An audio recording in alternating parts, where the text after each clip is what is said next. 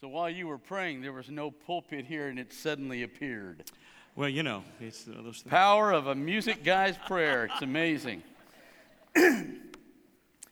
Ephesians chapter 1, I uh, officiated the funeral Friday for one of our members who died pretty suddenly last week, and his wife was sharing with me an interesting thing that he did every morning. She said he had a laminated prayer list. And when he would get in the shower, he would hold that prayer list and walk down it praying for the names on the list. We're in one of two prayers that Paul's going to make in the book of Ephesians. Now, obviously, Paul thought that if he prayed this, that would impact this church. So our prayer does have enormous power. It's imperative if you're a parent that you're going to pray these two prayers for your children. You don't get to pray your list. We've talked about this. You go into the throne room, you listen to him, and you pray his list. You have to know what he wants, and you have to verbally utter those prayers. Now, we have one clear prayer part here. It's in four parts, one prayer. Remember, we're in a chess game. the influence of Satan on the other side versus God's influence through us. It's not God against Satan, it's those mutual influences moving back and forth on the chessboard. Now, the benefit, chapter 1, verse 3 through 14, was how God put you in the position of being okay with Him. And now we're looking at one of the benefits of being in that position, which is I can pray His list and alter things in this world. That's what He promises in 1 John 5. So, inside this list, these benefits that I have, the first thing he says is, I want you to pray that you have a spirit of wisdom and revelation. That is, wisdom, all the chess pieces need to have the same character of God in them. But then revelation is where that piece is moved on the board. So I need to be the correct piece in the correct place. That's what happens if a spirit of wisdom and revelation is in. So you're praying for your children to be the right piece in the right place. Second thing we prayed that we looked at last week is he wants what's coming at the end of the game, eternity, to be so strong in my soul that even if it is difficult where he places me on this board, that I will stay. Even if it means I go to Burma, I'm there 12 years, I have 18 converts, my wife dies, my child dies. Even with all that, I will stay because I know God's going to honor my yielding to him in this world. And now we come to the third thing he prays for. Simple sentence, four different Greek words for power. Each of them have a distinct direction and flavor inside this text. So we're going to walk through this. Listen carefully to exactly what he prays. I want the eyes of your heart and light. And then he says, I want you to know. Here's the third thing I want you to know. What is the casting beyond? You're going to see various translations of surpassing, immeasurable. Literally, the Greek is to throw it past your ability to see. He says, This casting beyond greatness of his dunamis, of his power unto us who believe. Now, there's the first thing he wants us to know. He wants us to understand that God's power, his dunamis, we get the word dynamite, dynamic, dynamo. We get those words from this particular Greek word, that his power is beyond our ability to measure and understand. And the other thing is, it is beyond any other power on the other side of the board. The power of Jesus in you, now listen, is beyond the power of anybody else on the other side on the board. It's way beyond. In the, when Jesus was in Galilee, in a 10 city area, and he's right by the sea.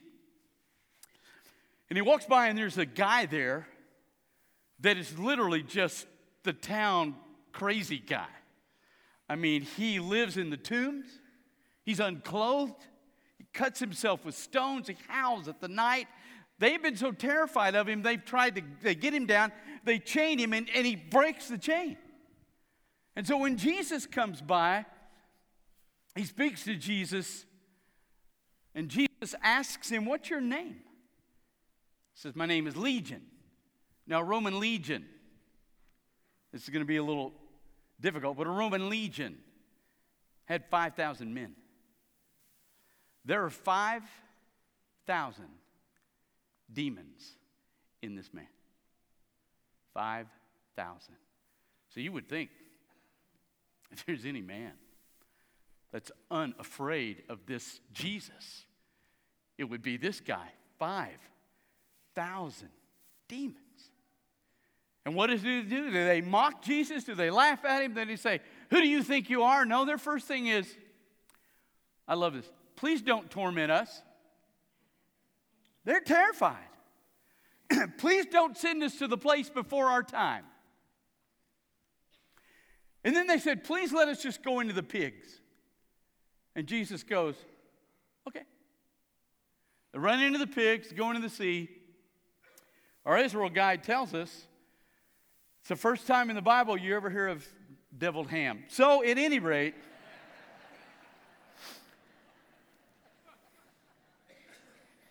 the little drum roll there, but at any rate, they're terrified because the power that is in you, which is Jesus in you, which is the Holy Spirit in you, that power in you is way beyond anything and anybody else. I don't care how the elections turn out. The power of those who despise our Lord does not match the power of us that love our Lord. So I don't care. We're going to understand we're in a chess game, not to win elections, but to show people who Jesus is, to bring them to Christ, and to disciple them further. That is our calling. And the power available to you is beyond the power that they possess. Now, listen to what he says. Listen to this. I want you to know the surpassing, his surpassing power unto us who believe, so it's limited to believers. Now, here's, here's what he says based on the energizing of the might that comes from his inherent strength. Now, that's the best translation I can give you for the Greek. Here's the first thing he says this power needs to be energized according to the energy. That's we get the word it's a Greek word energos. We get the word energy from it. And the idea in that word is that this power needs to be, now listen, needs to be released in your life. It's not automatic, it has to be released. Well, how is it released? Look at Second Corinthians, like two books over. Chapter 12. Paul has a thorn in his flesh. It is driving him crazy. He begs God three times, a man who has seen miracles, and he begs God three times, please take it out, and God says no. Now listen to what he says. 2 Corinthians chapter 12, verse 8. Now listen. Because of this, I asked the Lord three times that he might remove it from me. but he said to me, my grace is sufficient for you. My dunamis, first word was the need of power. It's not my fault. It's not my fault. See, when you talk about demons, you're, in, you're inhabiting their land, which is every sound system in America. If it's not pigs, it's sound systems. That's where they go to live.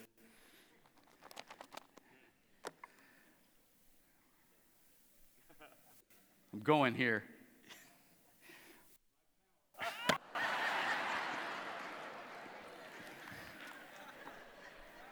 You guys didn't do that intentionally, did you? I mean, that's because that's stinking funny.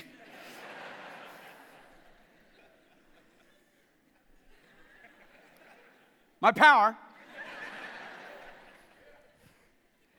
it's going to be hard to get this back. Let me walk. Uh, my power is perfected in weakness, which you're demonstrating in me now. That the power of Christ might settle upon me. Now, listen to what Paul says. It's not in your strength that the power of God is released in your life. You're gifted, you're talented, you've been immensely blessed. It will be very difficult for the power of God to be released in you because you tend to think of your giftedness as what it is to be spiritual. No, no, no, no, no. Spiritual is not your giftedness, nor your talents, nor how good looking you are, nor how smart you are. Spirituality is based on how weak you are. That's why he worked with Simon Peter. He broke him. I mean, Simon Peter grew up as a fisherman. He's a tough guy.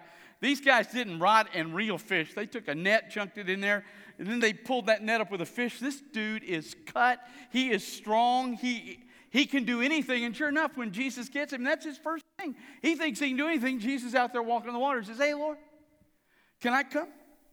Jesus said, Sure. He starts walking out there, looks at the wave, sinks. Jesus pulls him in, breaks him.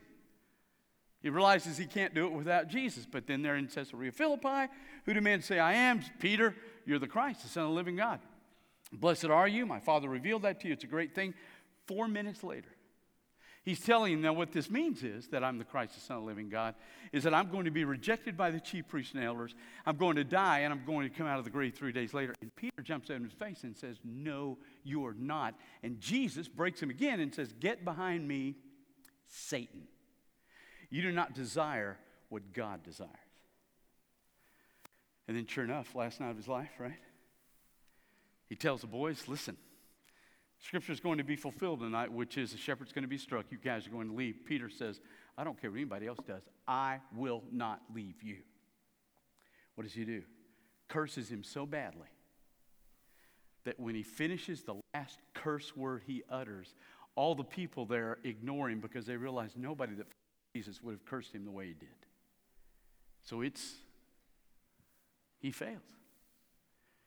Now, Jesus then meets with him at Sea of Galilee, reinstates him basically. And so he waits for the Holy Spirit before he preaches his first sermon. And when he preaches his first sermon in the power of the Holy Spirit, 3,000 people are saved. Peter would never have waited for the coming of the Holy Spirit. He would have said, I'm gifted, I'm strong, I'm tough, I can, I can handle this, I can deal with this. He never would have waited for the Holy Spirit. The only thing that made him wait was his weakness. You cannot release the power of God as long as you think you can live the Christian life. And I'm going to tell you something. You really examine this book? Really? There's some things you can do without the Holy Spirit. You can come to church without the Holy Spirit. You can get in a car, you can put your family in, come to church without the Holy Spirit. But you can't not fight without the Holy Spirit. As that's our best fights, is on the way to church. And you can't really worship when you get here without the power of the Holy Spirit. So you got to come to a place where you understand your weakness and your need of his power because it's at that point, Paul says, that that power is then released in your life. So you have a power greater than anybody else on the chessboard, but it has to be released. Now, what does it do? Look at this. He says, which is energized of the might of his strength. Third Greek word there is kratos. It is a Greek word that means to overcome obstacles. Now, here's what's going to happen. If you take a spirit of revelation and they work out in your life, and you are the right piece in the right place, your same eternity holds you no matter what happens. Listen, when you're in the right piece in the right place, the enemy is going to come and put obstacles in your life. That is his agenda. Now, if he doesn't put obstacles in your life, it's because you're where he wants you to be. But if you're doing exactly what Jesus wants you to do, he is going to place obstacles in your life. But that's okay. Because one of the words is that he gives him the power to overcome those obstacles. If you're a parent, one of the biggest obstacles he will put in your life is he will make you believe that you are failing. I mean, that's a great thing that he does. He's gifted at that. And the kids don't help. I remember uh, Stephen When he was young, he and his mother went to the mall. And this is back when Michael Jordan was playing basketball. And so he found some Jordans. And he'd ask us, Can we buy Jordans? And I said, We're not paying 150 bucks, boy. What is wrong with you? We'll pay 30, you can get the rest. You get the rest, they're yours. Well, he found some Jordans on sale at the mall for $40. So he comes up to his mom and says, I got some Jordans, $40. Will you buy them? So Peg looks at him and she says, Son, they're a half size too small. Yeah, but they're on sale. they're a half size too small, but they're on sale.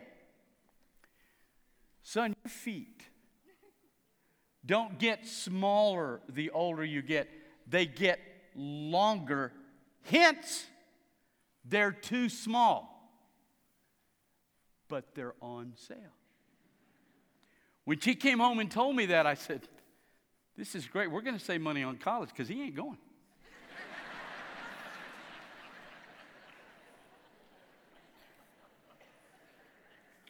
I mean, kids will wear, I get it. And the enemy will come along to you and he will say to you that you're failing and you're not doing it right and you made a mistake and they're going to turn it back. He will absolutely put an obstacle in your life that, that you are just the worst parent in the world. That's the point at which his power will be released in your life through two things you will rely on him and you will believe in him. Let me tell you something. Now, listen to me carefully if you're a parent here today. God gave you, now listen to me, his child for you to train. Those children are not yours, they are his. They are on loan to you to train. To train for what? So to be at the right piece in the right place in the game. You're to train them for that. God thus chose you for this particular child of His for you to train to be the right piece in the right place. So you can understand two things. You weaken that absolutely because there's no parent in the world that has the strength and the ability to be the perfect parent and raise a kid the perfect way. But you have a power source that overcomes obstacles, and you can be sure that that power source will react in your life because those aren't your kids, those are his, and he wants them trained way more than you do. And in time, my son came to understand that his feet would not be, fit that small shoe. So even that can be fixed. But I want you to understand you can trust God's power and you can believe it's effective. Do not let the enemy's obstacle of you being a failure ruin your training of your children. You trust in His power and you trust that those are His and He gave them to you for a purpose. Now, look at what He says. His dunamis, and all of us who believe, based on being released in a power that overcomes obstacles, that, that is out of His strength. Last Greek word, ischus, literally means strength that is inherent. God's strength is what? It's two things. It's always available because the Holy Spirit's always in you. Saul, king in the Old Testament, lost that power because the Holy Spirit left him. The Holy Spirit never leaves you, He's permanently indwells you. So you always have the power. And I love Isaiah 40. It says, God never grows tired, He never grows weary. There's never going to be a day when you look at Him and rely on Him for His power that He says, you know what? I had a lot of prayer requests yesterday. I'm tired today. You're not going to get that. His power is always available, and it never weakens. And it's always more than what's on the other side of the game. You say, well, does it really work in this world? Look at what he says. Verse 20. Which he energized in the Messiah when he raised him from the dead and he sat him at his right hand in the heavenlies. Does it work? Oh, yeah. I love this verse. You stay where you are, but I love this verse in John chapter 1. Listen to what he writes. He says that Jesus Christ, the light shined in the darkness, and the darkness could not conquer it. There's a darkness in our world, there's a darkness in our day. Your kids. And you are facing a darkness in this country we've never really faced like we are now. It's always been cold for it, but it's far more over today. And I get that. But this power overcame the darkness that thought it had destroyed Jesus Christ. He overcame that darkness because the one thing we couldn't fix, He fixed for us. His power, bigger than death, energized the body of Jesus. It overcame the obstacle of the tomb because of the inherent strength of God. And the reason you have any hope at all is because the power that is available to you out of your prayer is what brought Jesus Christ out of the grave and put him on the right hand of the heavenlies. Nothing can touch that power. And it is yours. Let's pray. Father, you stun us with your truth. It is amazing what you offer us. Father, for those in this room today that have come in here, they've just been struggling. Let them know, Father, they're right where they need to be. Because they're weak, and that's when you release your power. And let them know, Father, that whatever they're struggling with, you have their hand and their heart. Carry them Bless them. And Father, make a difference because of your word in our lives. In Jesus Christ's name. Heads bowed, eyes closed. You don't know Jesus? Staff's here. We'll be glad to share with you how to do that. God speaking to you to be a part of this fellowship, we invite you to do that. If you just need to pray, you got something just bothering you, you've been struggling, you need to pray. God, I need your power released. Whatever it is, we're down here. We will be glad to pray with you. Says the Holy Spirit speaks to your heart this morning. You come.